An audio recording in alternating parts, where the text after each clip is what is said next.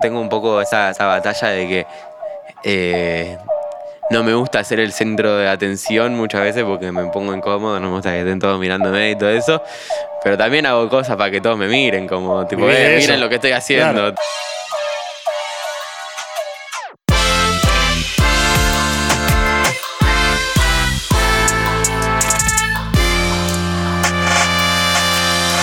Bueno, Dylan, bienvenido. Muchísimas gracias por la invitación. Gracias por estar acá, por ocuparte a charlar. Hace un tiempo veníamos hablando y bueno, ahora que estoy Tenía acá. ganas, la verdad. Veía ahí siempre lo- los clips, se me cruzaban ahí en recomendados y tenía ganas. Por fin se pudo hacer. Lo disco, felicitaciones. Eh, Muchísimas Nada, una de las gracias. cosas que, que- que tenía en la cabeza que es verdaderamente un disco. No es una colección de, de No, canciones. sí, sí, sí. Eh, hay un, hay un, un pienso, un orden. Quiero saber cuál fue el encargue que tuvieron ustedes. Si hubo un pienso de decir, bueno, esto va a tener este formato, va a tener esta narrativa. ¿Cómo fue? Eh, y fue un poco, o sea, no, no es que tuvimos una idea inicial de, bueno, esto va a ser así, esto que lo otro. Fue un poco ir a, obviamente estaba el concepto de todo esto, lo de postmortem y todo eso, que quizás después desarrollo un poco más sobre eso para no irme eso, ahí por las ramas ahora. Pero fue un poco ir al estudio, jugar con, con eso en mente y ver qué salía y después eh, hacer, queríamos más que nada también hacer cantidad y de ahí seleccionar lo más fino de todos. Que de hecho nos, nos terminamos quedando con casi todo porque casi todo nos pareció estaba muy bueno y por eso el disco también es largo. Eh, y fue ir también un poco acomodando, ¿viste? Como, de hecho, la primera no era el primer tema, eh, iba a ser eh, otro. Eh, yo quería arrancar ahí con, con, con el, el interludio este de Pergolini y todo eso, que arranque con eso y después que arranque con Postmorte, pero después dijimos, no, bueno, quizás tiene más sentido que arranque con la primera, como yo siento que es lo más inesperado que, que te puedes encontrar. Sí, sí. Entonces que arranque con eso está piola, Claro. en- de alguna forma. Y hay muchos temas que son, bueno, un trap duro, que, que- que el héroe te pega en el pecho, pero también hay muchos que son más melódicos, ¿no? Que es una Sí. onda donde empezaste con Sauce como a tirar hacia ese lado. Sí. Me interesa saber cómo, cómo lo piensan ustedes de decir, bueno, hay una variedad de géneros, pero sin embargo hay una línea que es Dillon. O sea, yo me creo que este es un tema que Dillon quiere hacer y no que es algo Sí. que dijeron, che, vamos a hacer esto porque arpa y no me lo creo. Y bueno, eso, o sea, fue como un poco el desafío que tuvimos en un momento. Pero nosotros empezamos a hacer temas, bueno, hoy pinta hacer esto, hoy pinta hacer lo otro. No, no pensamos mucho en géneros, tipo de, bueno, hoy vamos a hacer funk, hoy vamos a hacer esto, hoy vamos a hacer punk. Como que era un poco esto, juntarse y, y ver qué pintaba. Muchas veces estábamos en, como fuimos dos veces de viaje en el transcurso del, del- desarrollo del disco, eh, muchas veces estábamos de viaje, no sé, nos poníamos a escuchar un disco o algo así, todos juntos, y decíamos, uh, esto está piola, podemos agarrar algo así de esto.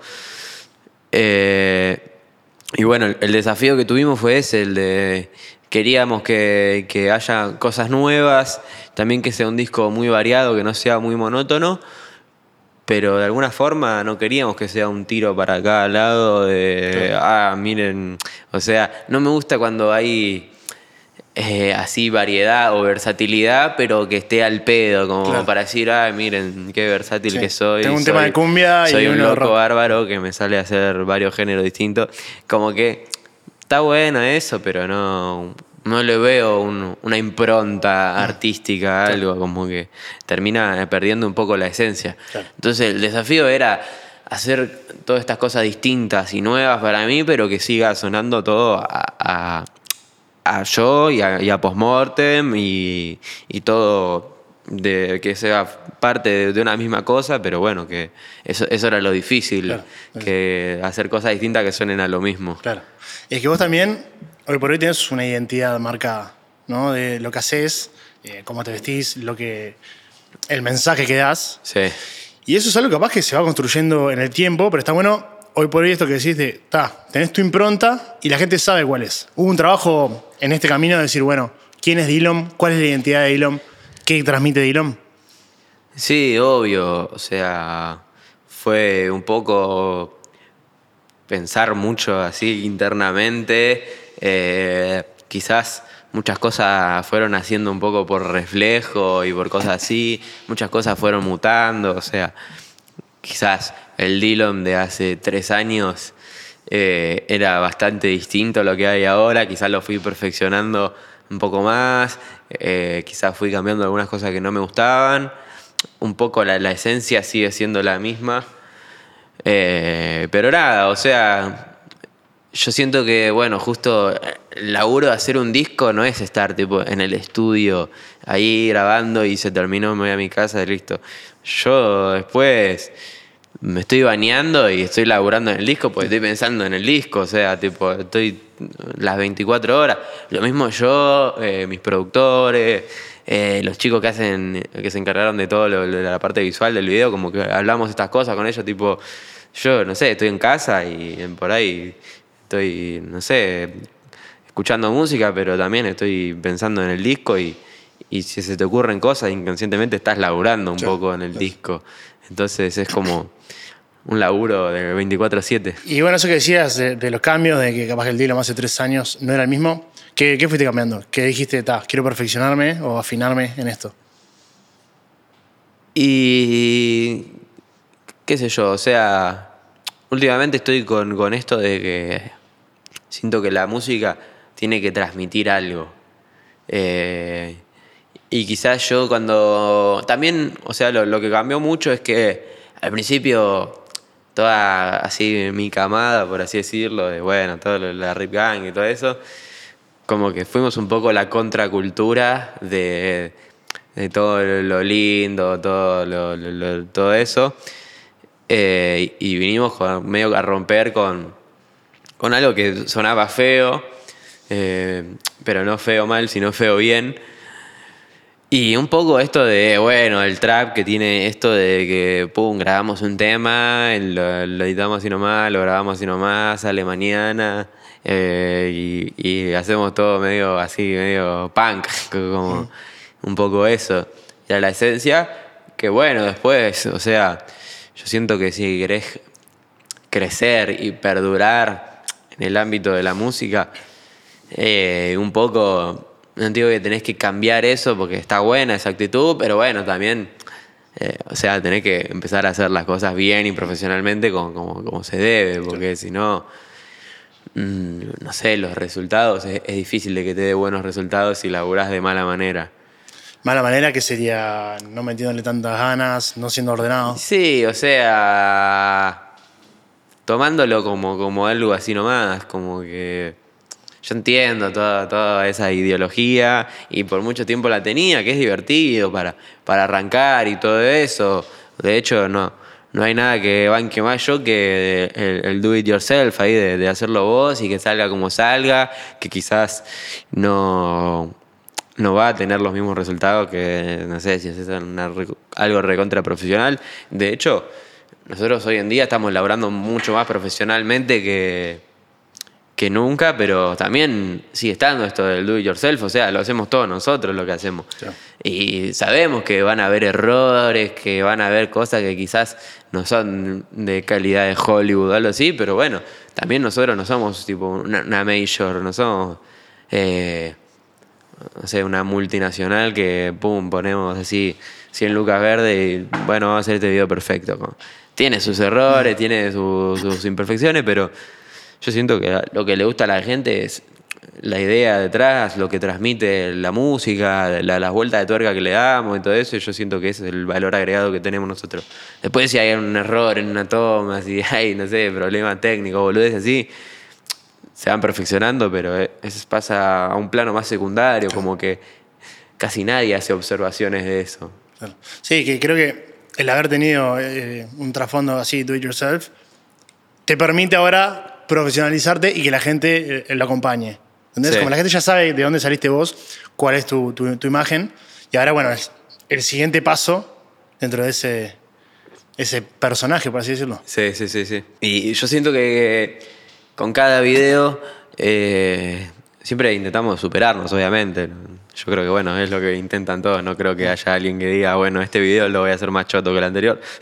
Pero como que a veces es difícil porque con los recursos que tenemos nosotros y muy muchas veces, no por tirarnos flores, pero siento que muchas veces vamos poniendo cada vez la vara un poco más alta y cada vez decís, bueno, y ahora como mierda me supero. Claro, y ese cambio de, bueno, decir, tengo que tener una cabeza más profesional, ¿fue por algo puntual? ¿Fue en algunos momentos que dijiste, ah, mira, esto, esta onda de hacerlo porque sí, tiene fecha de caducidad? Y ahí entra en juego bastante Fermín, uno de, mis productores, eh, tengo que, admitir que él, o sea, él viene de un palo más tipo del pop, de, viste, más, más de, esa escena, del indie, por ahí. Que es, mm, es, o sea, es bastante distinto a lo, a lo del trap. De hecho, él, no sé, yo siento que laburaba con nosotros porque le gustaba la esencia nuestra y todo eso, pero yo sé que por ahí, no sé, veía, escuchaba los temas y decía, esta es una verga, como suena como el orto y todo eso. Y como que él siempre como que fue esa pata que más me, me hinchaba las bolas, tipo, dejate de joder, vamos a grabar esto bien, vamos a, masterizarlo bien, vamos a mezclarlo bien, vamos a mandarlo a mezclar a, masterizar afuera, eh, como dejate de hinchar las bolas, vamos a un estudio como la gente, no grabemos así con un micrófono en un sucucho. como que él fue un poco la, pata responsable de, profesionalizar un poco más toda esa parte, no solo mía, sino que bueno, él trabaja en el sello, Bombien Group, y era un poco el encargado de, mantener esa vara de calidad en, todo, en todos los artistas. Obviamente cada uno a su manera, pero pero nada, él como que fue el responsable de eso. Bueno, y también eh, hay una cosa que sigue siendo tuya, que es esta estética de bordeando como el humor, la campaña de expectativa que hicieron, de, quién quiere ser millonario, eh, estuvo, como estuvo muy laburada. También va dentro de esa imagen de decir, bueno, sigamos siendo nosotros, pero rompamos las bolas un poco. Sí, obvio, o sea, eso es algo que conservamos siempre, que es el sentido del humor, que para nosotros es algo que aunque no quisiéramos hacerlo, nos va a salir igual porque medio que así somos como personas, un poco, eh, de no tomarnos todo en serio. De hecho, quizás hasta en, los videos más, más tristes y más profundos vas a encontrar algo que un poco decís, tipo, uh, esto tipo, me hace reír. Entonces, como que es algo primordial para nosotros y siento que también es un, distintivo, por así decirlo, que siempre tratamos de jugarlo por eso. Y también es algo, o sea, es un escudo para, porque volviendo al anterior, si, quizás si queremos hacer algo recontra profesional y todo eso, eh, muchas veces por ahí, si no tenés los recursos suficientes, te podés quedar a la mitad es lo peor que te puede pasar. no hay ni una cosa ni la otra. Te queda una peteada, por ahí quieres hacer algo súper serio. Y que no estoy diciendo que no podamos hacerlo, pero eh, está siempre un poco la línea muy delgada en que queda buenísimo o es una peteada. Y yo siento que el humor un poco tiene esto de no tomarse tan en serio las cosas. Y un poco te escuda de eso, es corte, descansarte vos antes de que te descanse otro. como que yo siempre prefiero eso, ¿viste? y da ciertas libertades. Claro, obvio, como decir, ¿qué me pueden decir si ya me, estoy descansando yo solo, listo? Bueno, hay mucho de eso también en, haber sacado eh, OPA ATP y que el siguiente tema sea pelotuda, o sea, es como bastante, estás en, las dos puntas. Sí, un poco eso, viste, a veces parece que tenemos todo pensado, voy a admitir que algunas cosas nos salen bastante de orto, como que... Está bueno, es parte del camino también. Sí, obvio, son cosas que se van dando literalmente lo de OPA, TP, lo de todo este quilombo con Leuco, con lo de TV pública, era, o sea, de hecho no, no, teníamos nada pensado de eso. Un día fuimos ahí con Fran, que como me acompañó acá, me acompañó a TV pública, y dijimos, bueno, vamos a hacer una nota, qué sé yo, como cualquier otra. Y, esa nota, boludo, no sé, terminó siendo la mejor movida de marketing del disco, más o menos. y no es algo que nos pusimos nosotros a pensar así en una mesa tipo de ejecutivos, bueno, ahora vamos a hacer esto y va a pasar esto. Como que salió eso, después se armó un poquito de revuelo ahí y yo estaba, estaba medio enojado, como que quería salir a decir algo, ¿viste? A, responder. Y eh, acá el equipo me, me calmó, me dijo, no seas boludo, tranqui vamos, si vamos a responder, vamos a responder en, en donde, en donde está nuestro fuerte, que es en el humor, en, en lo audiovisual y todo eso. Y entonces ahí dije, bueno, voy a hacer Opa TP, no sé, como surgieron esas ideas, bueno, vamos a hacer Opa TP, que fue un éxito. Eh, lo de quién quiere ser billonario, que metí los recortes eso de, de la tele y todo eso, como que respondimos, va por ese lado. Claro. Y bueno, esto también tenés como un personaje construido y no todo el mundo le gusta saber que es un personaje. No sé si me, si me explico. Vos decís que hay gente que se desilusiona corte. No, yo me imagino que sí, porque hay gente que le gusta y gente que no. No, obvio, siempre pasa eso un poco. O sea, a mí me encanta, no sé, Eminem. Y a mí me encantaría que Eminem, no sé, sea así corte en los temas, pero yo sé que ahora el chabón es un, un tipo de 50 años que está con las hijas en la casa. y corte, obviamente a todos nos gusta idealizarnos de que quizás, no sé, tu ídolo, tu referente es un loco bárbaro como, como en los temas.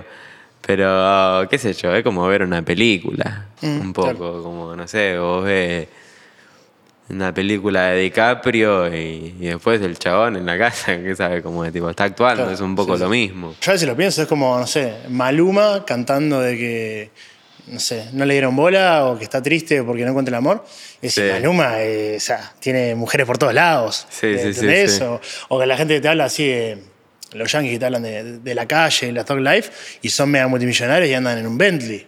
Digo, no porque esté mal o bien, sino Sí. que, que- que también es algo que uno eh, magnifica para generar algo que esté divertido para la gente. Sí, o sea, es una línea muy delgada esa, es complicado los límites, o sea, cada uno los traza donde le parece. O sea, a mí me pasa que, no sé, si quizás para escribir una canción o algo, eh, quizás agarro y pongo mi mente, me pongo a imaginar tipo momentos oscuros de mi vida o algo así, depende también lo que quiera retratar, pero si quiero hacer una canción más triste, más personal, no sé, no voy a estar imaginándome el sushi que me clavé antes de ayer, porque no, no me va a salir nada. O sea, obviamente uno quizás recurre a, sentimientos, a, a- a recuerdos más, más profundos, así, más chotos, que quizás te pueda ayudar y todo eso. Y después, no sé, como si son cosas que te pasaron posta, depende un poco también como las retrates, ¿viste? También yo siento que tenés que ser un poco cuidadoso con eso, porque también hay que saber lo- los privilegios que tiene uno, ¿viste? Como tampoco podés venir a hacerte que sos el más pobre y tipo Camilo que dice, ay, no te puedo comprar esto porque Eso, claro. soy pobre, no sé qué, y tipo, dale, estás saliendo con la hija de Montaner, como dejar de romper la bola. Pero por eso siento que es una línea muy delgada, porque a mí me pasa también que hoy en día estoy agradecido con, con la vida, con todo, porque, eh, o sea, estoy, estoy, no puedo pedir más de lo que tengo, la verdad. Quizás no, no sé, no seré multimillonario ni nada, pero estoy viviendo lo que me gusta en un país donde es muy complicado eh, sobrevivir directamente. O sea, la verdad yo soy un privilegiado de la puta madre y entonces es difícil a veces medio como ponerse en ese lugar de, bueno, voy a hacer un tema triste o un tema hablando del pasado, porque quizá viene uno y te dice, ah, pero si vos sos recheto, que no sé qué, tipo, si vos ahora estás estás haciendo música y te va re bien, qué sé yo. Pero bueno, por eso yo siento que hay una línea muy delgada y, y cada uno decide dónde la traza. ¿Dónde tenés la tuya? Eh, y yo si, si, si siento que viene de un lugar real, de alguien que la vivió posta, tipo, ¿qué le vas a decir? Como... Después, no sé, por ejemplo, Camilo y Maluma, no los conozco en persona, pero poco no, no compro yo en ese sentido. Quizás, no sé, el chabón la pasó con el ojete, qué sé yo. También, o sea, yo no, no suelo juzgar mucho, como que ahora te lo estoy dando como un ejemplo para cagarnos risa, pero no, no es que yo después voy por la vida diciendo, ah, este es un hijo de puta porque canta de esto, canta de lo otro. Me chupa un huevo. ¿Y cómo es en esta impronta tuya que decís más, más indie, entrar en un mundo donde prima esto que decíamos del maleanteo, la talk life? ¿Cómo te recibió no solo el público, sino el ambiente en sí? Primero, o sea, tuve mucho hate, eso he sabido. Eh, también tuve mucha gente que me bancaba, que también por eso seguía haciendo lo que hacía. Eh, y no sé, yo encima, cuando arranqué a hacer música, estaba en un momento bastante complicado de mi vida. Eh, y también como que estaba ahí medio en una, como que me estaba drogando bastante. Y un poco me chupaba un huevo lo que me decían, porque, no sé, me sentía que, que era el más capo del mundo, ¿viste? Entonces como que un poco no le daba bola y la verdad lo bien que hice. Pero, qué sé yo, obviamente había cosas que hoy en día no, lo veo y digo, uy, ¿por qué hice esto? ¿Por qué hice lo otro? ¿Por qué dije esto? ¿Por qué dije lo otro? Pero también hay que saber apreciar que es parte del camino de uno, nun- nunca el camino de nadie es perfecto como... Y aparte eras un guacho también. Ah, Obvio, boludo, tenía, no sé, eh, diez- o sea, yo bueno, arranqué a hacer música hace mucho antes, tipo siendo productor y todo eso, pero mi primer tema lo saqué a los 17 años. Claro. Tipo, y o sea, quizás me bardeaba gente, boludo, que podía ser mi viejo. tipo, Claro, sí, sí. venía y me la agitaba gente que podía, no sé, me llevaban más de 10 años, tipo, pará, boludo. Pero, qué sé yo, igual. O sea, yo esas cosas no cajeteo ni en pedo porque. eh, no, no cambiaría nada de eso. O sea, es lo que me hizo ser lo quien soy hoy. Claro. Y eso que decía que bueno, en el momento te chupaba un huevo porque te sentías zarpado, que, ta, que eso es un, es un fenómeno. Eh, ¿Lograste agarrar una perspectiva nueva en cuanto a eso? Porque es algo también que conversamos en el podcast que decís, cuando son guachos así, con 18 años, y de repente la pegás, tenés un tema que la rompe, tenés mucha gente hablando tuyo, eh, tirándote, hablando bien o mal, pero están hablando de vos. Eh, tenés gente, te empiezan a seguir eh, un montón de personas en, en las redes, te escriben mensajes. Sí. Y, y es fácil creérsela, me imagino, a, a ese nivel. Sí, o sea, depende de la persona. O sea, yo nunca fui mucho así por ahí de, de creérmela. eh, pero no, no porque yo te diga, uh, soy alto humilde, yo soy un capo. Sino porque, no sé, yo la verdad muchas veces suelo tirarme más para abajo, como Sí. que también es, es eso ahí medio, el, ¿cómo se llama esto? El síndrome del impostor. Sí, claro. Esto de que decís, tipo, che, posta, soy tan bueno, me parece que los estoy cagando, como, no sé si soy tan bueno. Como que suelo tener eso, que yo la verdad lo tomo como una virtud, porque la verdad prefiero tirarme para abajo que tirarme para arriba. tipo, la verdad prefiero eso mil veces. Eh, y no sé si yo seré ahí un, eh, el más humilde, esto que el otro, pues no me interesa catalogarme así, pero lo que te puedo decir es que soy una persona tranquila y trato de, de vivir mi vida como cualquier otra, como quizás antes lo hacía. Sé que hay cosas que ya no puedo hacer como antes, lógicamente, pero nada, no. eh, ten- tengo un poco esa, esa batalla de que eh, no me gusta ser el centro de atención muchas veces porque me pongo incómodo, no me gusta que estén todos mirándome y todo eso. Pero también hago cosas para que todos me miren, como tipo, Vivir eh, miren lo que estoy haciendo, Claro. tipo, Sí. como que siento que muchas veces los artistas tien- tienen eso, de, esa, esa dualidad. Claro. ¿Y eso es algo que te surgió ahora más pegado o toda la vida tuviste? Eh, y yo, o sea, es raro porque siempre fui como, nunca fui como un frontman. Yo, o sea, Claro. Siempre, no sé, de chiquito empecé a tocar el bajo. Y el bajo siempre, o sea, no sé, es el instrumento Claro, que está sí, atrás, sí, como sí. que no es el Es que el te último. lleva todas las minas, el, el bajista, como siempre está el cantante o el guitarrista que, uh, es un capo este, y el bajista, bueno, hace el, laburo de, de- de bajista, es un laborante, tipo. Eh, lo mismo después, bueno, cuando arranqué con, con todo, con todo esto más urbano, por así decirlo, que me parece una chotada la palabra, eh, como que arranqué siendo productor. Claro. Que el productor también, o sea, es la cara no visible del proyecto muchas veces. Entonces, como que siempre estuve en ese lugar ubicado más, más tra- tras bambalinas, por así Claro. decirlo. Y, y después pasar a ser full frontman yo y todo eso, como que fue raro un poco. Eh, no estoy diciendo que no me guste, pero nada, como que fue, fue inesperado, la verdad. ¿Preferirías no tener tanto spotlight?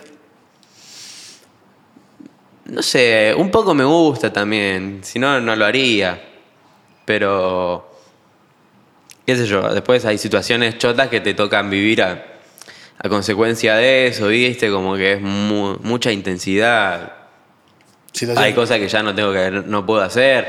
Yo dejé de fumar porro por, por, por eso, o sea, estaba en la cuarentena y fumarse un porro y ver el celular y ver que, no sé, 100.000 personas están viendo tus historias, tenés 50 personas que te mencionan por segundo en todas las... un poco te, te, te, te friquea la cabeza, decís, uy, la puta madre, doy un paso en falso y estoy en el horno. Entonces, eh, eh, siempre con No Duermo hablamos ahí, No Duermo es eh, ahí mi socio que, con el que hacemos los videos, todo eso. Y hablamos de que nosotros justo tenemos un trabajo en el que tenemos que actuar y no hacerte ta- ta- tantas preguntas, corte, agarrar y decir, bueno, hago esto y ya está, no, no me lo tengo ni que preguntar dos veces, listo, pum, le mando. Y, y yo siento que, no sé, por ejemplo, el porro o todas las drogas medio así, como que te hacen hacerte mil preguntas, tipo, uy, esto que estoy haciendo Claro. está bien, todos pensarán que soy un boludo, todo, como que un poco eso, entonces, no sé, por ejemplo, un porro, por ahí me fumo una seca, así nomás, pero no, no, no, no puedo fumar porro.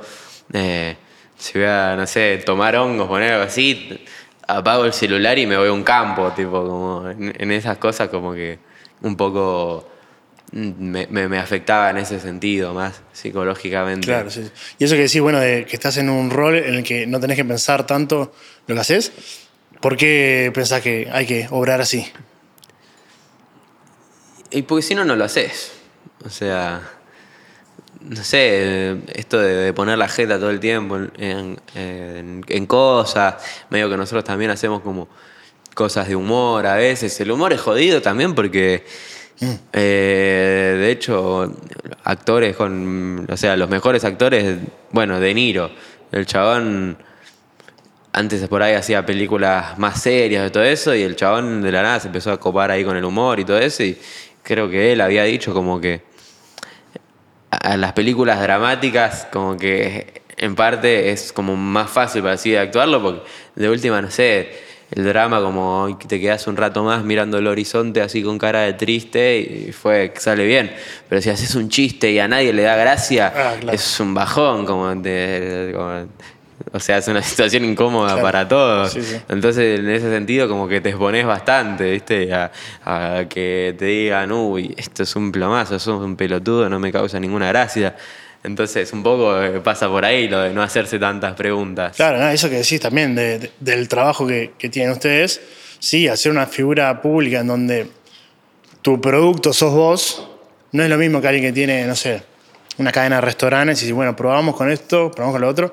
Vos capaz que decís, quiero hacer este tipo de comentario, quiero hacer este chiste, quiero hacer lo que sea, y eso queda registrado para la eternidad. Sí, sí, obvio, obvio. Yo, de hecho, de guachín era youtuber.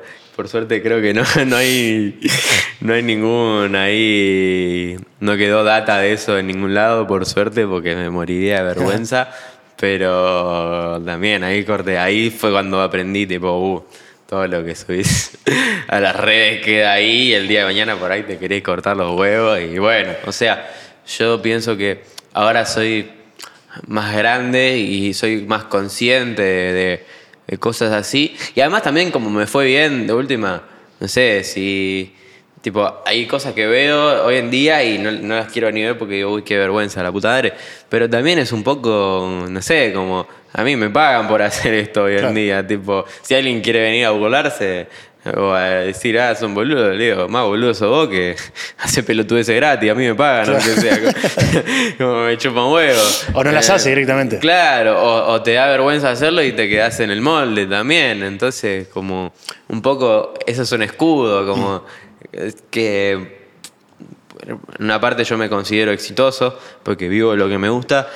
Entonces, por más que a mí me dé vergüenza o algo, también lo pienso dos minutos y digo, bueno, qué sé yo, tipo, estoy viviendo lo, que me gusta hacer y listo, tipo, si a alguien no le gusta todo eso, que la chupe, qué sé yo.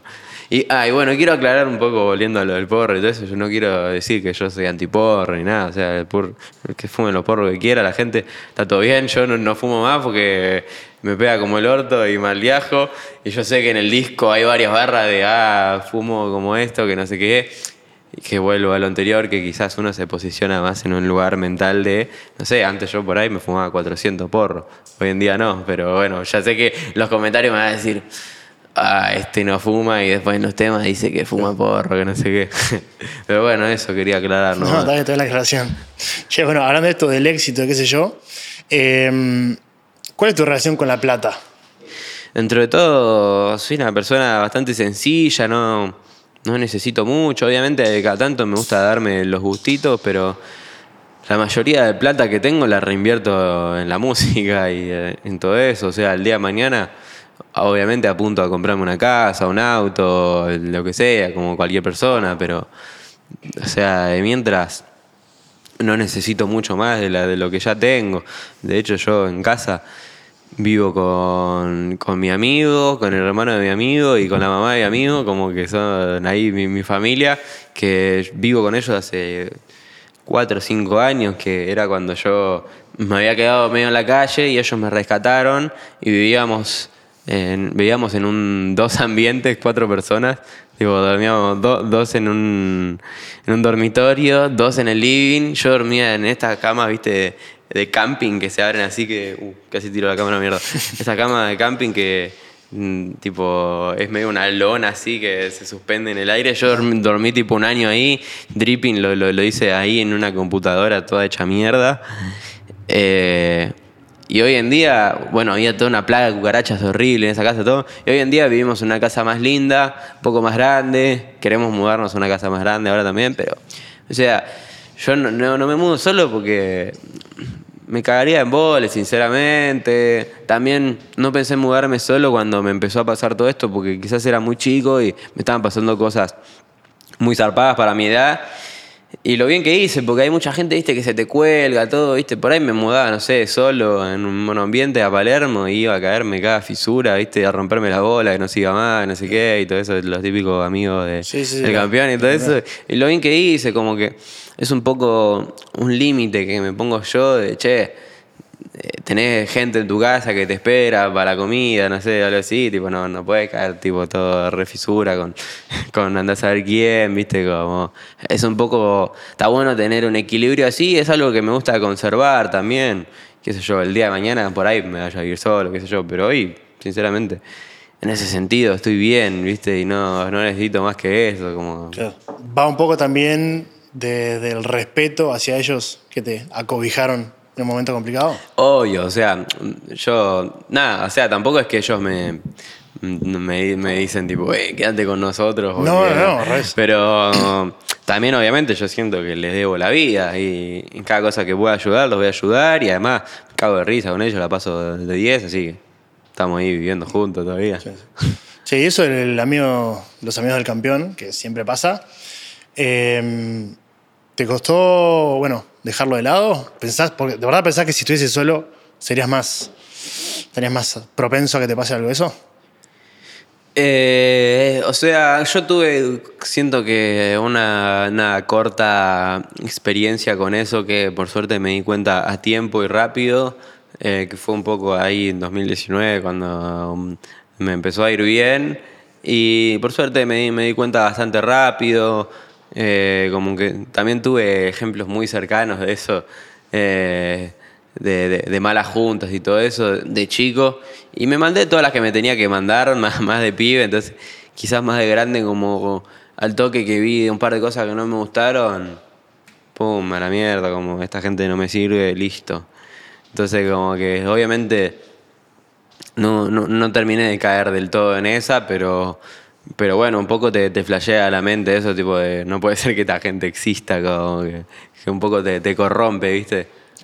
¿Y qué cosas pasaron? Obviamente no importa quién, pero Sí. ¿en qué lo veías? No, qué sé yo, o sea, gente por ahí que se acercaba, elaboraba conmigo, y por ahí, no sé, yo recién arrancaba y me decían, no, guacho, vos sos el mejor de Argentina, no sé qué. Y yo, de venir tipo de la nada y quizás de tener tanto hate, que venga alguien a decirme eso, que quizás ya estaba dentro de la escena, como que decía, uy, la resube, este me está tirando la re buena. No por nadie en específico, como que había mucha gente así. Entonces, como que quizás uno tiende a caer en esa y es gente que está ahí re en garrapata buscando Claro. de quién prenderse. Claro. Sí, eso que decías del hate. eh, nada, a mí me llama la atención un poco. Porque yo te escucho hablar y sé que venís de un lugar o un inicio humilde. Y me da para preguntarme si, bueno, entonces, ¿dónde, ¿de dónde nacía ese, ese hate? Porque si vos sos un tipo sencillo, que tampoco era que, Sí. que estaba fronteando y ahí. No, o sea, en los temas yo también como que tenía un personaje muy polémico, por así decirlo, y yo como que en ese momento estaba muy en esa de el full del personaje, de voy a hacer un personaje, porque a mí me encanta, no sé, Eminem, todo, todo medio ese palo que el chabón tiene un personaje y puede decir lo que se le cante porque eh, ya fue, es como si vos estás viendo una película, o sea... eh, yo en ese sentido como que no, no me limitaba mucho a decir cosas, como que ya fue, tiraba todo. Hoy quizás lo, pienso además de- de- desde otro lado, eh, pero nada, como que era algo medio inentendible para mucha gente y también lo entiendo, como que venga así un guachín y diga, sí, no sé, cago a tiros a un, a un pendejo, como cosas así, tipo barras así, como que eh, yo estaba full en el personaje y pensé que lo iba a entender más gente y, y no, obviamente en- acá no, no se entendía mucho y, y y puedo ver por qué también, pero... ¿Cómo era la pregunta? Perdón, me, me fui un poco por las ramas. no, no, porque pensabas que nacía un poco. Ah, el hate ese. Y qué sé yo, porque también hay gente que no te conoce y no sabe cómo sos. Yo también quizás, eh, no sé, en ese momento estaba en una situación bastante complicada, como que eh, yo vivía con mi vieja y sinceramente no, no, no teníamos plata, como que tampoco es que me faltaba para comer, pero nada, llegamos, a- éramos así corte humildes, tipo, eh, teníamos nu- nuestra casa, todo, que bueno, yo en ese momento justo nos habíamos quedado sin casa, todo eso, pero mi vieja vendía ropa en Parque Centenario, tipo, tampoco éramos chetos, ¿viste? Pero bueno, tenía mi casa y todo y no, no nunca me, me faltó así para comer.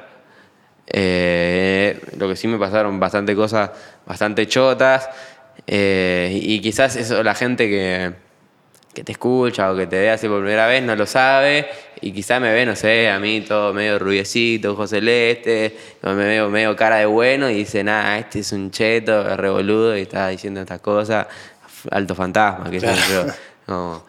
Y un poco lo, lo entiendo porque, no sé, la gente funciona así, como que suele más ir a criticar de una que, que por ahí eh, investigar o, o saber algo de la persona. Pero bueno, funciona así el mundo real y uno tiene que, que atenerse a las consecuencias. Claro, Yo me preguntaba también, ¿tendrá un poco que ver también que vos te pegaste a la misma vez que fue toda la movida del quinto escalón, todo lo que es trap, pero por fuera no, no pertenecías al círculo Y yo llegué un poco más tarde igual, pero bueno, quizás también tenía un poco algo que ver, o sea, es la clásica del derecho de piso. tipo, yo llegué después, no conocía a nadie, no, medio que no curtía con nadie porque venía de otro lado. Entonces también, yo siento que también es un poco tipo, ¿quién es este que está haciendo música? que le está yendo bien y dice todas estas cosas, que no sé qué, como que, que, eh, por ese lado lo entiendo, qué sé yo. A mí algo que me pasa, que yo estando acá en Argentina, como que veo que hay una escena bastante armada, que se tira mucho para adelante, capaz que en Uruguay todavía Sí. no llegamos a eso, pero se está trabajando. Sin embargo, lo he hablado con algunos managers, o con gente de, la escena, que me dicen que sí es verdad, pero que costó llegar a eso. Sí, sí, bueno, eso te iba a decir, o sea, es más reciente esto de, llevar, de llevarnos todo bien y todo eso, o sea, yo cuando arranqué me, me he comido piñas, tipo, o sea, me he terminado las piñas, todo, y por ahí yo tenía, no sé, 17, 18 años y tipo, como que no, no fue fácil, o sea, hoy en día nos llevamos todo bien, pero, o sea, en un momento estaba todo mal con todos, eh, había mucho así conflicto y todo eso. Yo siento que hoy en día estamos todos más grandes, eh, un poco la gente que, que causaba eso, un poco medio que se limpió, tipo, es raro porque medio el otro día, no sé con quién estaba hablando esto, que comparábamos corte el rock, no sé, el rock nacional. Había una época que estaban tipo todos puestos, tipo todo mal, estaban todos repasados y y qué sé yo, esa escena del rock, que quizás había músicos prodigios, viste, que estaban repuestos y tocaban zarpado igual.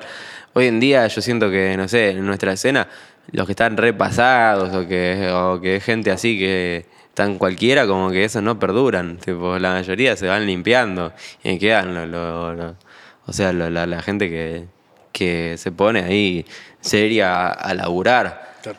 Entonces un poco se fueron limpiando esos personajes, fueron desapareciendo algunos y también a nivel eh, del continente, eh, Argentina estaba muy fuerte, ¿viste? Y como que yo siento que un poco todos nos dimos cuenta de que tenemos que tirar para el mismo lado todo y le vamos a romper el culo todo, como Claro. si, si nos ponemos todos de acuerdo. Claro, como que- al pedo pelearnos.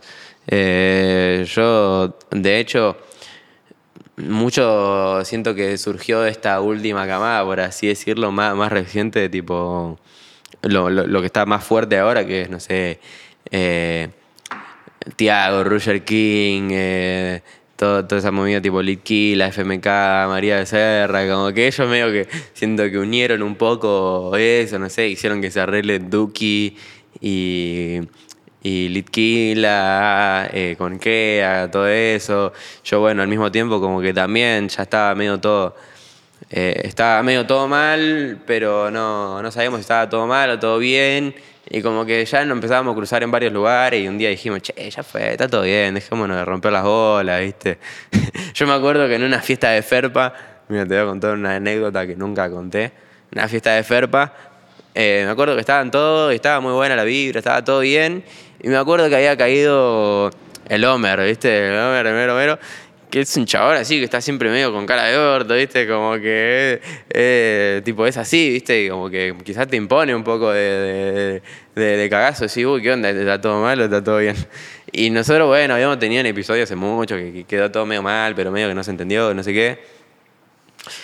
Y yo como que estábamos ahí en la misma fiesta, ¿viste? Todo, y como que yo decía, uh, quiero ir a hablarle, que no sé qué, para aclarar las cosas. Y como que medio que no me animaba porque dije, ah, por ahí, no sé, me saca cagando, qué sé yo, ¿viste? Como, muchas veces está esto de, de que es todo un teléfono de compuesto Sí, que nunca sabes, ¿viste? Que, qué onda, si está bien o si está mal. Y me acuerdo que me, medio que, que me entoné un poco eh, ahí y dije, bueno, fue, hoy le hablo. Y él estaba medio así con cara de orto y, como que me acerqué yo. Y el chabón como que cambió la cara, tipo, eh, ¿qué haces? Y no sé, nos saludamos y le dije, che, nada, quería saludarte, que está todo bien, que no sé qué. Me dijo, sí, la mejor, ya fue, que no sé qué, como que vos sabés, la mejor, tipo, y listo, como que muchas veces está todo mal porque, porque no, no se hablan las cosas, Claro, tipo, es sí, una sí. pelotudez. Con Duco también hubo un momento de decir, bueno, eh, limemos asperezas. O se fue dando. Eh, o sea, se, se dio también en una de esas fiestas que de la nada, tipo, Sara, bueno, que eh, Sara, que es de mi grupo, ella se lleva, se lleva bien con Duke y todo eso. eh, y, y un poco como que me acuerdo que íbamos de esa fiesta a otra fiesta y íbamos a ir en el auto ahí con Coscu y Sara y también iba a ir Duki y, y fui yo también en el auto, como pum, nos subimos ahí. Y como que ya no habíamos saludado antes, pero no habíamos hablado nada, ¿viste? Y como que antes estaba todo re mal. Y ese día como que ya fue, estaba todo bien y ni siquiera hablamos nada y, y no sé, fue tipo, fue flashero, tipo como nunca me imaginé estar por ahí en el mismo auto. Eh, Después también estaba muere, no sé, como que era algo inimaginable. Y nada, quedó todo bien, la verdad. Che, bueno, eh, me gustaría hablar también un poco de la filosofía eh, a futuro, pues ya hablamos de lo previo, de cómo llegar hasta ahora. A futuro, eh, ¿hacia dónde vas? En pelotudo decís, eh, yo no tengo sueños, tengo planes. Sí. ¿Cuánto hay de eso, de verdad, de tu filosofía de trabajo? ¿Cuánto tuviste que ordenarte para decir, "Ta, si quiero llegar a más lejos, tengo que armarme planes? Eh, no, bueno, obviamente sueños tenemos todos, yo también tenía y tengo sueños. Eh, un poco es esto de tengo planes, de como que son planes porque los voy a hacer y se van a cumplir, como que yo, o sea, siempre desde, chi- desde más chico como que me imaginaba, no, no, no sabía que me iba a pasar esto, obviamente no, no tengo una bola mágica que, ah, bueno, me va a pasar esto, pero muchas veces me veía a mí en, en escenarios enormes, tocando, eh, cosas así, después se dio, pero como es un poco esto de tengo planes de que lo voy a hacer y, sé que va a pasar. Y, bueno, cada, vez eh, el tiempo me va dando un poco más la razón a, eso. Entonces, nada, era un poco hacer referencia a eso. Claro.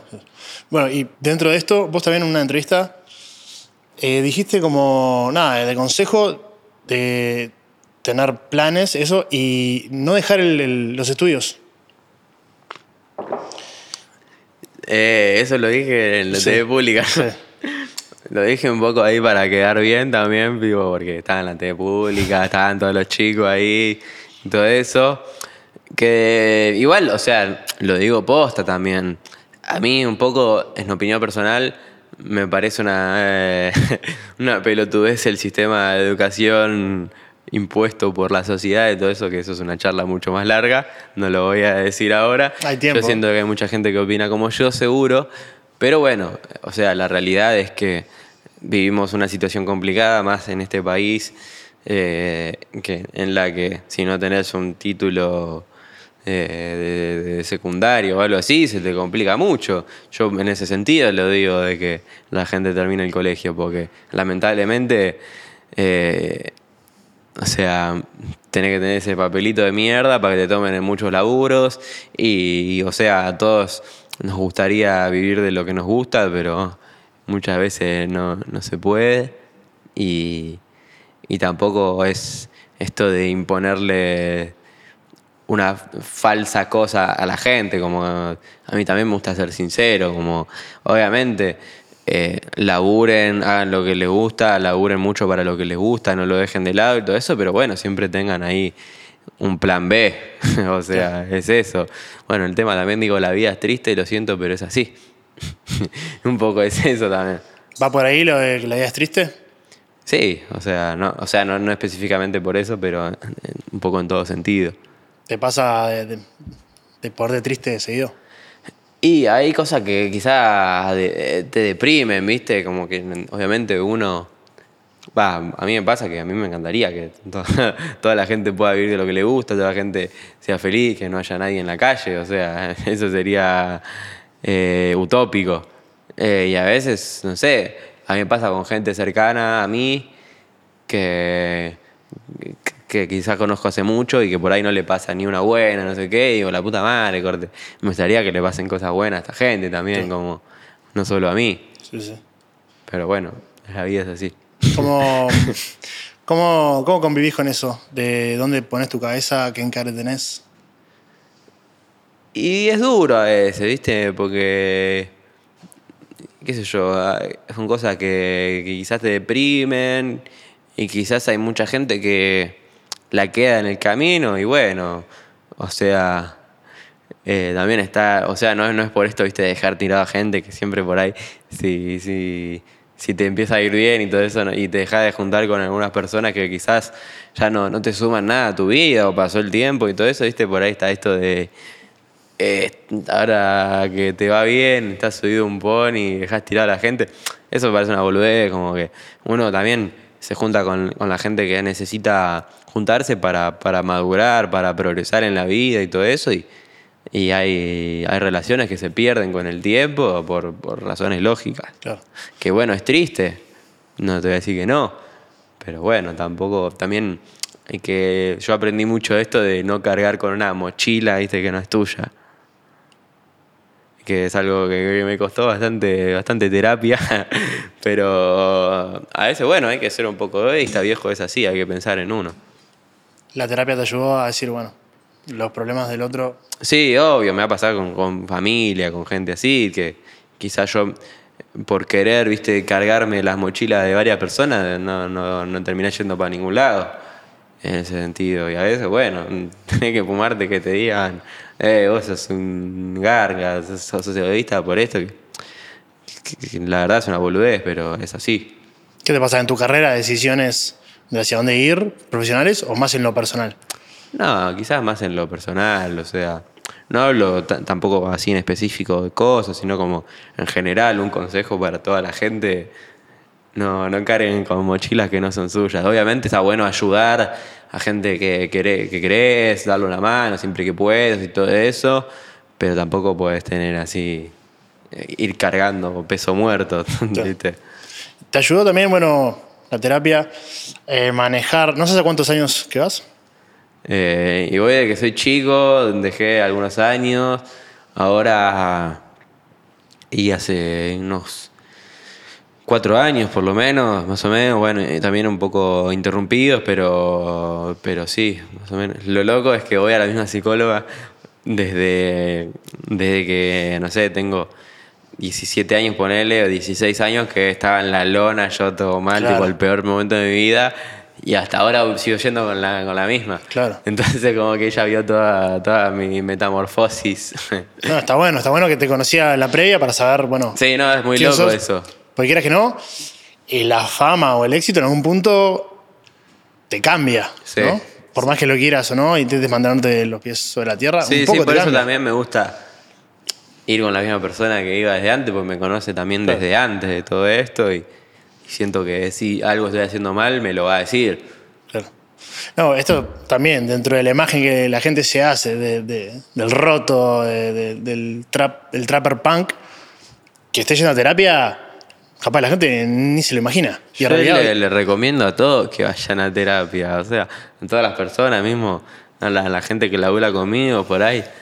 Yo que quizás tengo varios años de, de- de psicoanálisis, me doy cuenta de cosas que gente que, que no va no se da cuenta y como que le digo, che, no, no te pinta ir a, a- al psicólogo algún día, o sea, no como tratándolo de loco, sino porque es algo necesario y hay cosas que quizás no te das cuenta, que se te pasan por arriba, las puedes solucionar de esa manera. está bueno aparte, porque no es lo mismo que charlar con un amigo, no es lo mismo que charlar con un familiar. No, ni Claro. pedo, o sea, allá por, sí. algo, por algo es alguien capacitado. No. Entiendo que quizás muchas veces es difícil encontrar a alguien con, con quien conectes y te sirva, eso también es verdad. Hay mucho estigma también. Y hay mucha gente, quizás más, como que tira esa la de, ah, los psicólogos no sirven, que no sé qué, o es una boludez eso, que quizás o tuvieron malas experiencias con, con psicólogos o nunca fueron y, y lo escucharon en algún lado y lo repiten, pero qué sé yo, igual todas las personas son distintas también. Y hay mucha vergüenza para la gente también, para admitir, mirá. Sí, reconozco- uy, estoy loco. Estoy tipo. loco. Sí, o, o- o se sienten vulnerables a decir, sí, la verdad que estoy mal y necesito, Sí. necesito ayuda. A mí me pasó también. Eh, Sí. Al principio, un poco de vergüenza me daba. Decir, no, estoy yendo al psicólogo. Y ahora en realidad es como me pasa muy parecido a vos. Decir, che, estaría bueno que vayas porque te hace muy bien. Sí, Más allá de que tengas un, un problema puntual, porque a veces hay gente también que piensa, ah, no, tenés que ir porque tenés este problema puntual a resolver, Sí. que es verdad. Pero también está bueno como alguien que te acompañe en, No, todas las semanas, día a día. una horita, boludo, no te cuesta nada hablar Sí. con alguien que le bajás toda la data por ahí. Hay una semana que no tenés nada malo para contarle y eh, está todo bien, le contás Claro. todo lo bueno que te pasó y con- cómo, y cómo procesar toda esa información. Eso está bueno también. Eh, creo que la generación, o tu generación hoy en día, está como mucho más receptiva a admitir que todos somos humanos y tenemos Sí. defectos y problemas. Antes no, me parece como que la generación de tus padres, de mis padres. No, obvio, hubiera era estado como- buenísimo que el- los padres de nuestra generación hubiesen ido al psicólogo. Sería muy, muy distinta la, la- la educación en las casas, siento yo. Como que quizás a veces te das cuenta de tus viejos que cargan ahí unas cosas que mm, hace años que decís, tipo, vieja, date cuenta de esto, tipo. Claro, sí, sí, sí. Andá al psicólogo y resolvelo. Bueno, y dentro de esto del, del- del bienestar mental, además de terapia, ¿tenés algún rituales, meditación? eh, No, o sea, no, todavía no me metí de lleno en esa de la meditación y todo eso. Eh, me gustaría algún día, más que nada para, para que me sirva a mí en, en momentos así de mucha presión, de que no sé, tengo que ir a tocar a algún lado, que hay miles de personas, o tengo que actuar en un rodaje y tiene que salir todo piola, como que está bueno tener esas situaciones de, de meditación y todo eso, que todavía no me metí de lleno en esa, pero un poco que lo intento. Y un poco para que nada, se te haga más llevadero todo. Claro. Porque si no, tenés que tener algún momento de bajar un poco, porque si no, no sé, te explota la cabeza. ¿Y por qué no, no te metiste todavía? Bueno, no, tuve tiempo todavía de meterme en eso. Yo también, o sea, no piensen que yo soy el hippie supremo. O sea, yo también por mucho tiempo decía, estos boludos que no sé qué, que se piensan de la espiritualidad y todo eso. Decía, ah, estos son unos boludos que no sé qué.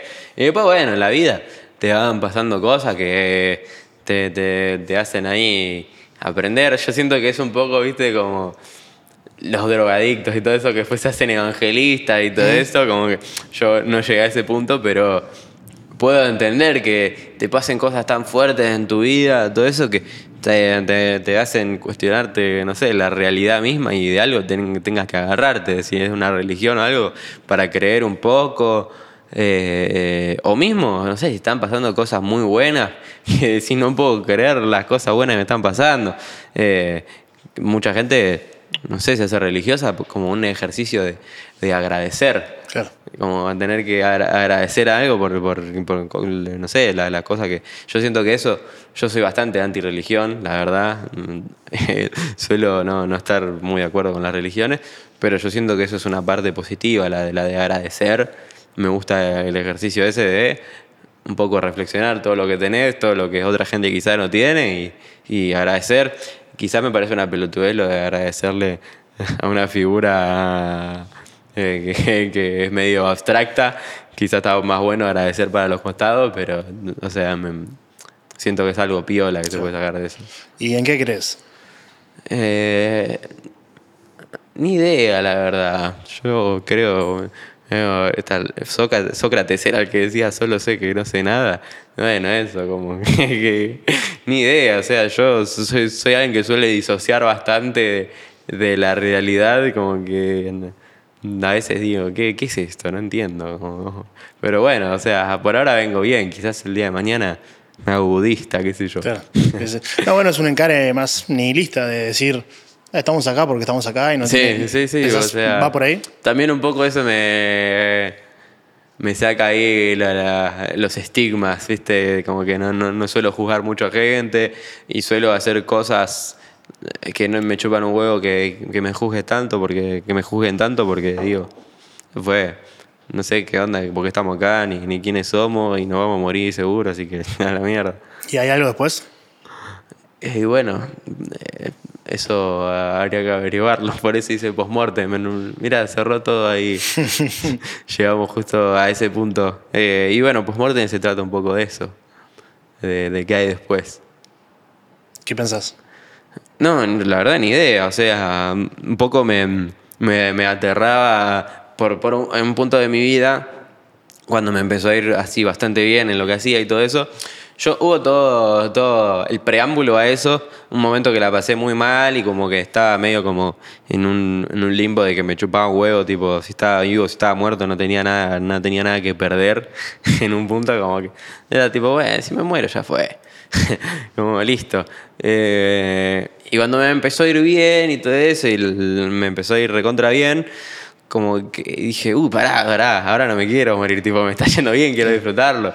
Entonces como que me entró a agarrar un pánico de, tipo, de eso, como que empecé a pensar mucho en eso, tipo, che, y si me muero, tipo, la puta madre, qué, qué, bajón.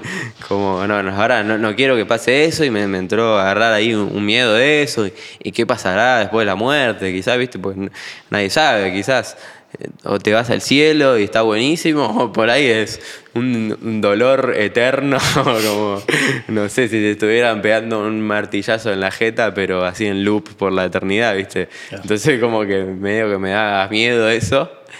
Eh, y llegaba a, afectarme, tipo a agarrarme ahí ansiedad, todo por eso. Y un poco me aproveché todo, todo, todos estos sentimientos que tenía por, por eso y, y dije, bueno, voy a aprovechar esto y lo, lo, voy a, transmitir en forma de música y de conceptos y todo eso. Y, y yo siento que un poco eso me, me ayudó a, superar el miedo ese que tenía. Un poco es eso, la, intención de, de Postmortem. ¿Lo canalizaste en algo productivo? Sí, o sea, como dije, bueno, ya fue, si me muero, eh, ¿cuál es la única forma de inmortalidad que existe ahora? Es, o sea, la música, el arte y todo eso, que yo siento que hay gente que murió hace, no sé, hoy en día conocemos obras de Beethoven, que es un tipo que se murió hace 400 años, no sé, una cosa así. O sea, si hay una forma de inmortalidad indirecta, por así decirlo, es esa. Entonces, eso me dejó un, un poquito más tranquilo. Va un poco por ahí, eso de decir, sacar un disco, hacer una obra que esté buena de calidad. La, la- la posteridad, la, la- Sí, obvio, yo como justo también en estos años como que yo estaba full metido, o sea, me, eh, empecé ahí con, con- con todo esto, empecé a tener más renombre, a ser alguien así instalado en la escena y justo al mismo tiempo yo soy alguien que escucha mucho rap americano y todo eso. Y empezaron tipo a morirse gente que yo recontra escuchaba, que eran recontra referentes, referentes para mí, tipo, no sé, Ex Juice WRLD, el, el Lil Peep, Mac Miller, toda esa gente que recontra bancaba y que era una recontra inspiración para mí. Y que se mueran así de la nada, como que me pegó bastante fuerte. Y, y yo, al ser también un protagonista en, en mi, en mi escena, decía, tipo, che, y si me muero yo, ¿qué onda? Tipo, la recontra baja. Eh, bueno, hablando de los miedos, ¿qué, qué más te da miedo? Eh, y en ese momento estaba, estaba bastante cagado con varias cosas. Eh, hoy en día no, no, no sé si estoy tan, tan cagado como en ese momento, como que justo en este momento no, no, no tengo mucho miedo, o sea, no tengo mucho tiempo para tener miedo a nada, qué sé yo. O sea, todo como mis miedos me iban un poco relacionados con, con esto, tipo, a mí también me pasó que tuve la, la suerte y la desgracia de que nunca se me murió alguien tan cercano, ¿viste? Entonces como que me da un poco miedo el día que pase eso, no sé qué, qué tipo qué va a pasar, como no, no, o sea, no nunca tuve así como y digas, uh, no sé, mi tío que me llevaba re bien, todo mal. Entonces como un poco también me da miedo eso. ¿Hay algo también de- del miedo de, de la incertidumbre? De no saber qué viene después, no tenerlo controlado. Sí, obvio, eso también. Como, eh, no sé, o por ahí con un ser querido, tipo, si te vas a reencontrar después. Muy profunda la charla ¿eh? que estamos teniendo, pero. pero Está bien, acá, para eso estamos. eh, nada, eso también, sí, bastante cagazo me daba. Bueno, pero ahora estás más tranquilo. Sí, ahora estoy más tranquilo. Voy a cortar un poco ahí la, la seriedad y voy al baño en toque. permiso, ¿eh? Vamos. A futuro, em, ¿qué quieres ir logrando con el paso de- del tiempo? Eh, ¿Qué objetivos tenés? ¿Qué, em, ¿Qué reglas te estás imponiendo en algún sentido para decir, bueno, Sí. quiero llegar a donde quiero llegar? Eh, bueno, o sea, yo para mí, el, el- un poco acompañando lo que venía antes, un logro así, mi logro más grande que puedo conseguir. O sea, ya todo lo, lo- lo- lo que me planteaba antes, yo siento que muchas de las cosas que soñaba las conseguí. Entonces uno tiene que siempre buscarse logros nuevos eh, para, para seguir creyendo en algo. Y yo siento que, bueno, vivir de lo, de lo que me gusta ya lo conseguí. Hacer shows grandes lo conseguí. Eh, yo siento que lo, lo- lo que me gustaría, mi, mi- mi- no te digo mi sueño final, pero una cosa así, es dejar así un- una mancha en, la cultura así enorme.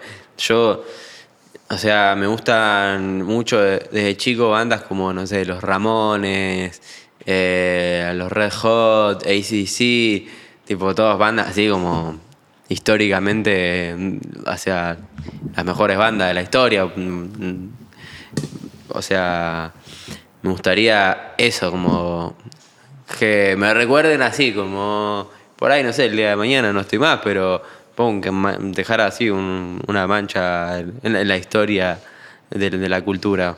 ¿Y qué sería lo que dirían de vos que te gustaría? Eh, y a mí siempre me gustó un poco la figura esta de. de. más, más tipo low-key. O sea, lo que tienen, bueno, los Ramones, por ejemplo, para, te voy a trazar un paralelismo muy raro.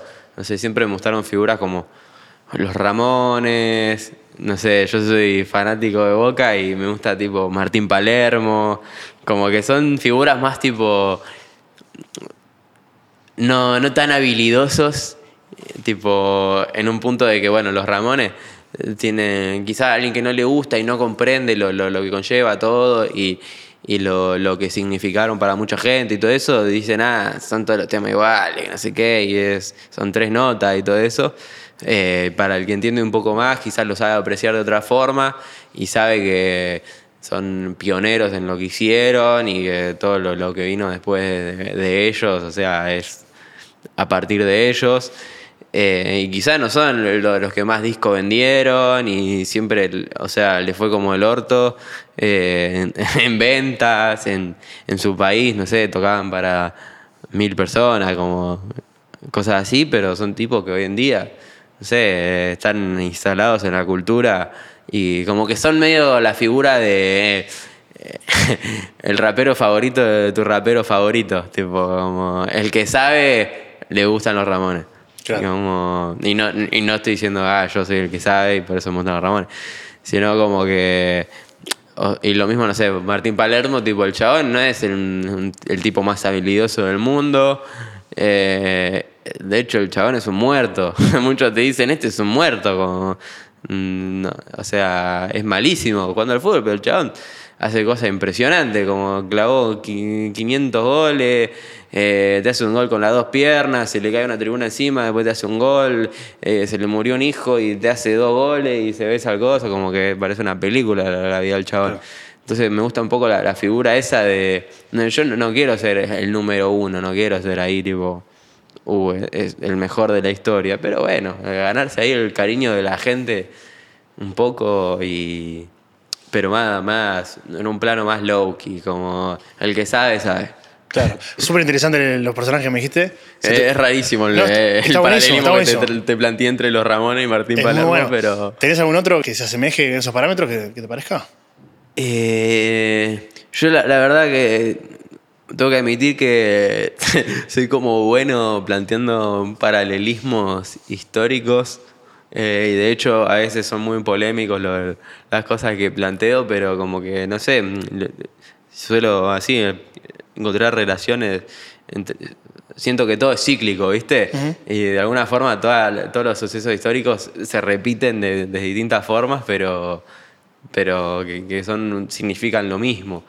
Yo siento que, no sé, la otra vez tiré en Twitter que para mí elegante va a ser el nuevo Rodrigo Bueno eh, y, y, me recontrabardearon, me decían, dale, pará un poco, no sé qué, tipo, que es allá.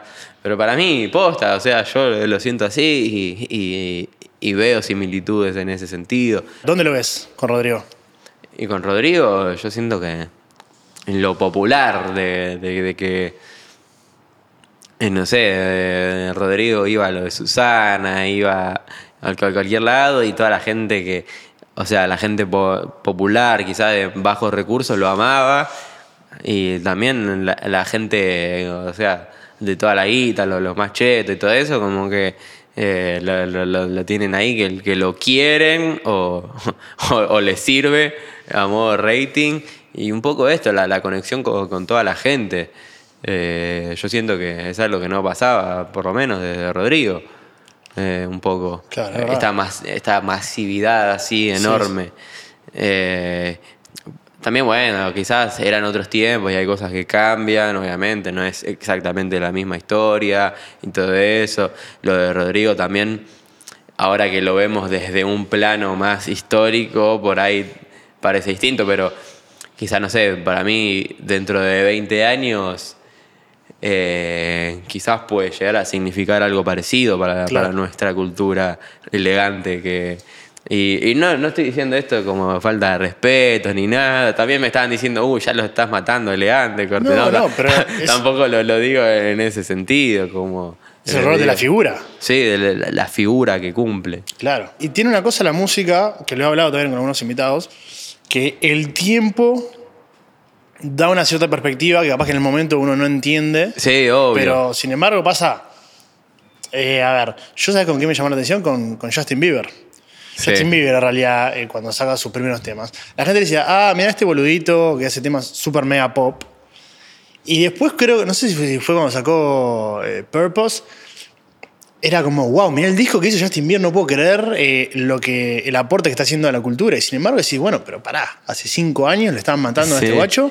Y bueno, a mí me gusta mucho valorar eso en, en tiempo real. Claro. Como que yo a veces no sé, estoy en Twitter y veo una foto eh, de, no sé, qué sé yo, de Charlie en el año no sé cuánto con Maradona, así, y decís, uy, qué nostalgia esta foto, que no sé qué, tipo, y dicen, uy, qué buena foto, fotón. Claro. Yo como que a veces siento que estoy viviendo eh, hechos históricos y tipo, por ahí me saco una foto con alguien y digo, che, esta foto por ahí dentro de 20 años va a ser un flash como arte. Uy, mira esta foto de, del 2020, qué locura, que no sé qué, tipo, como que me gusta vivir esos momentos en tiempo real como, como sucesos históricos. A mí me, me flasha un poco eso. Che, bueno, ahora justo dijiste Charlie, eh, tuviste una presentación haciendo un tema de él.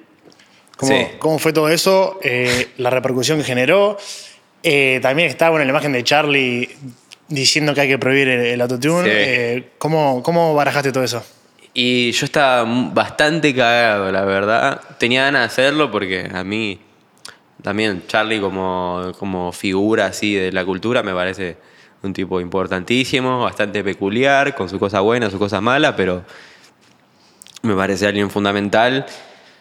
Eh, eh, y la verdad, te- tenía ganas de formar parte de, de ese homenaje que me invitaron, pero también, bueno, estaba, estaba bastante cagado. De hecho, más cagado que para un show mío.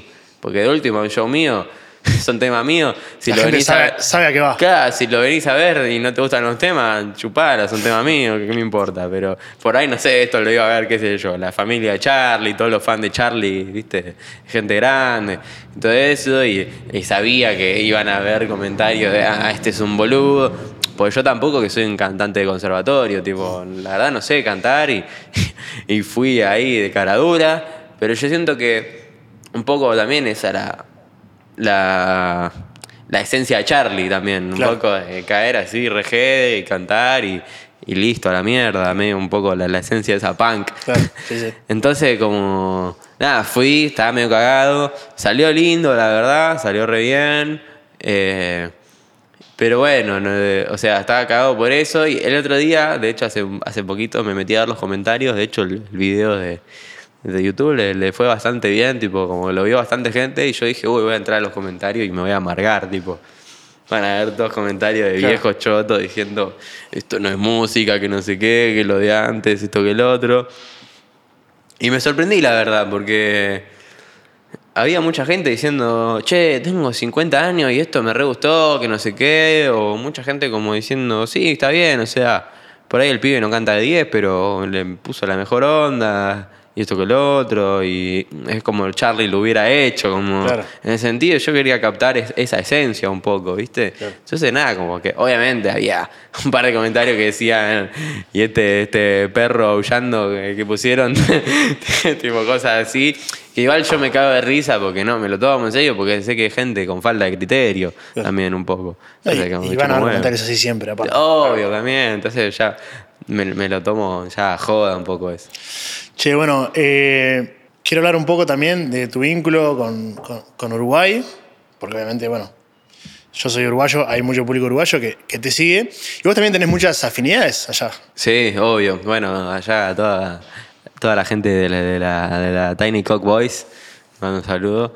Eh, sí, olvídate, a mí me encanta Uruguay, boludo, digo.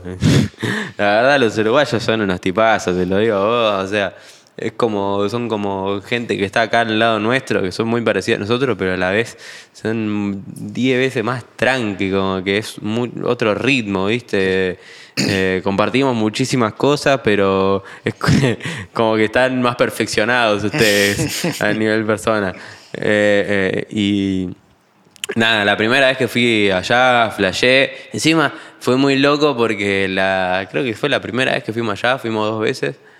Eh, fuimos con Tiago. Nosotros, un, un Tiago, un joven Tiago que claro. todavía no estaba, no estaba pegado.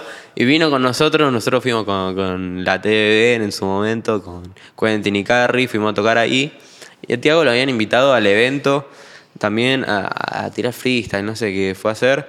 Y yo no lo conocía en ese momento, ¿viste? Yo encima cero freestyle, ¿viste? Como que nada que ver, ¿no? no curtía mucho esa.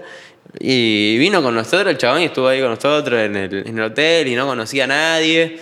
Y estaba ahí con nosotros y mucho no hablaba porque obviamente no nos conocía y todo esto, pero estaba ahí. Y nada, ranchamos un poco, qué sé yo, esto y lo otro, no, no hablamos mucho. Pero el, el chabón, tipo, hoy en día, tipo, lo hablamos y me acuerdo que esa vuelta nosotros estábamos parando enfrente del lugar donde tocábamos y me acuerdo que salíamos a- al balcón Estaba lleno, sí, y estaba lleno de gente abajo, habían como, no sé, más de 60 personas abajo, que es una locura. Y yo, yo salí tipo perón ahí al balcón, tipo. Eh, y era una locura. Y, y Tiago me dijo que fue la primera vez que flashó, tipo, locura con Claro. eso, como que. Eh, es, es un viaje eso, en un tiro, porque el chabón estaba ahí, lo vivió más como personaje secundario un poco. eh, y hoy en día el chabón despegó totalmente y, y, eh, no sé, va a México y hay 500 personas Sí, sí. esperándolo en el, en el aeropuerto de México. Entonces es un flash pa- para mí, para él, para todos. Claro. Eso es una locura. Sí, te lo preguntaba porque, bueno, Daus fue invitado en, en el podcast allá en, en Uruguay. Y claro, Mm. Sí, hay sí, mucho, hay un paralelismo entre ustedes, de esa cosa también, do it yourself, Sí. eh, el humor como freak, eh, bordeando lo, lo bizarro. Entonces, me parecía natural que graviten eh, hacia, hacia ustedes dos. Sí, obvio. Yo siempre que me pueda cruzar con Dabu es una más. O sea, el chabón a mí me encanta lo que hace. eh, me, me- me parece un tipazo, tipo, es el pibe más bueno del mundo, más tranca del mundo. Eh, y nada, es una masa. Nunca, nunca se nos dio la oportunidad quizás de hacer música y todo eso, pero nada, o sea, yo siento que una cosa es la, la música, el arte y todo eso, que obviamente también recontra estoy para hacer un tema con él, no estoy diciendo que no, pero yo siento que también la- las relaciones personales no tienen que sí, por- que sí o sí pasar por ahí. Claro. Eh, eh, entonces, nada, y igual vamos a hacer un tema con el Davos en algún momento seguro, La pero lo está esperando. quizás ahora estamos cada uno más en otra, que en ese momento por ahí estábamos más en una más parecida.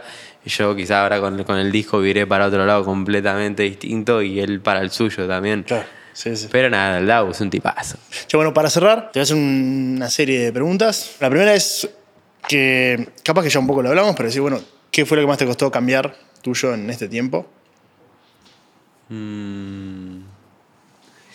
Y a mí mm, me suele costar con temas redes, ¿viste? Ujú. A veces estoy más, más, más presente, a veces no tanto. La verdad, a mí me da una repaja manejar las redes y todo eso. Entonces, como quizás a veces me preocupaba mucho por las redes y cajeteaba mucho, de, uy, estoy usando mucho o estoy usando poco y todo eso. Y quizás como que Ahora más últimamente como que digo, ya fue, subo lo que me pinta y listo. O sea, la gente va a venir por, por un poco por la música si le gusta. Y, y por todo lo demás, obviamente, pero no, no tengo que estar tan encima y tan preocuparme tanto porque me quema la cabeza, la verdad, Claro. tipo, estar todo el día leyendo cosas y todo eso. Yo igual, o sea, leo tipo todos los comentarios, todos lo- lo- los tweets, todo eso, como que estoy re pendiente. Y me termina tipo doliendo la cabeza, literalmente me tengo todo un tafirol después de eso. Eh, ¿Qué fue lo que pensás que te hizo tener éxito? Si tuvieras que resumirlo. Y venir con algo distinto, creo yo. O sea, yo siento que había mucha gente que está, había como un público suelto que no se sentía representado con nada de lo que había. Yo era un- uno de ellos, de hecho, y que fui uno que se rebeló y dijo, bueno, lo voy a hacer yo, si no, si no hay nada que, que me guste o me represente y todo eso. Obviamente sin ofender a todo lo, lo- lo lo que había, o sea, también ellos cumplen una función de su público que tienen, pero bueno, había un público que nadie estaba acaparando y dije, voy a hacer yo esto y, y siento que un poco mi éxito es debido a eso, a gente que, que estaba ahí un poco suelta por ahí, que no tenía con qué, con qué identificarse. Claro. ¿Qué te pone feliz? Eh, y trato de, de- de que todo me ponga feliz, la verdad, no, no soy una persona que se, se tome todo así. No, suelo tratar de no ponerme triste ni de deprimirme.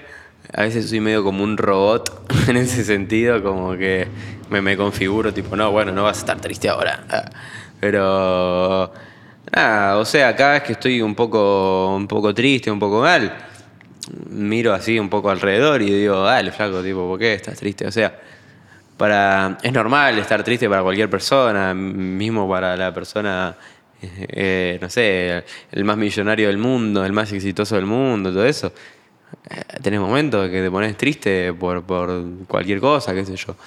Pero trato en general de que si no son cosas muy graves, decir, tipo, está flaco, no, no te pongas triste porque, mira, comparado con todo lo bueno que te pasa, ¿para qué te vas a poner triste? Como, además, yo la, la suelo hacer muy corta en el sentido de, si hay un problema, a ver, bueno, ¿tiene solución? Listo, ya está, tiene solución, ¿para qué te pones triste? No tiene solución, y bueno, no tiene solución, ¿qué vas a hacer si no tiene solución? Como que en ese sentido la, la, la, la, hago muy corta, ¿viste? Y me, me cuesta empatizar con gente que no, que no funciona así. Quizás a veces tengo un poco de conflicto con, con eso porque veo gente que por ahí se pone re mal y algo así, por algo que o tiene solución y le digo, pero pará, lo solucionamos, listo. Como que soy más práctico en ese sentido de si hay un problema, una dificultad, lo solucionamos, listo. Y si no hay solución, y bueno, nos jodemos, qué sé yo, la vida es así. Eh, La vida es triste, lo siento, pero Sí, es así. Lo peor de tu profesión, Lo peor de mi profesión y la exposición, todo el tiempo, el prejuicio, la, la cancelación, ¿viste? Eso, la gente que, que opina porque es gratis y, y no tiene ni idea. lo mejor. Y lo mejor, bueno, el, el- el cariño, obviamente, de, de toda la gente. eh, poder, la verdad, no preocuparte por, por, por cosas que no querés preocuparte mucho. O sea, yo si me preocupo es por cosas que quiero preocuparme, la verdad. Como a veces digo, ay, qué paja hacer esto, qué paja hacer lo otro, pero tipo, es lo que me gusta hacer. Tipo, yo me metí en esto y, y listo, es lo que conlleva. Y no es que estoy ahí, uy, qué paja, tengo que levantarme a las 7 de la mañana para ir a la oficina al microcentro. No, o sea, si es algo que me da paja, bueno, es algo que yo elegí. Claro. Bueno, y la última, ya se desprendió un montón de cosas durante la charla, pero como para resumir, algo que quieras decirle a la gente que te sigue o a los guachos que están empezando, que dicen, no, sé cómo encararla, no sé si esto sea mi futuro. Eh, y decirles que, bueno, que no sean envidiosos, que a cada uno le va a tocar su momento. eh, tener, tener confianza en eso, en que te va a tocar tu momento. Y no mirar para, para adelante, no mirar para los costados nunca, nunca compararse ni eh, tirarle mala onda a nadie, porque nunca sabes esa persona qué onda, eh, en cuál está, quizás el día de mañana hasta te puede tirar una mano. eh, entonces, un poco eso, enfocarse en uno mismo y, y trabajar de verdad, no hacer las cosas así nomás porque sí. Eh, si es lo que de verdad te gusta, metele eh, al 100% a esto. Dylan, muchísimas gracias, gracias Fran. Gracias a vos, la pasé de 10, por la hermano. Bueno, nos veremos o acá o cuando estés por En Uruguay. cualquier lado, en cualquier parte Pero, del mundo. La verdad, muchísimas gracias. hermano. ¿Dónde va, papá?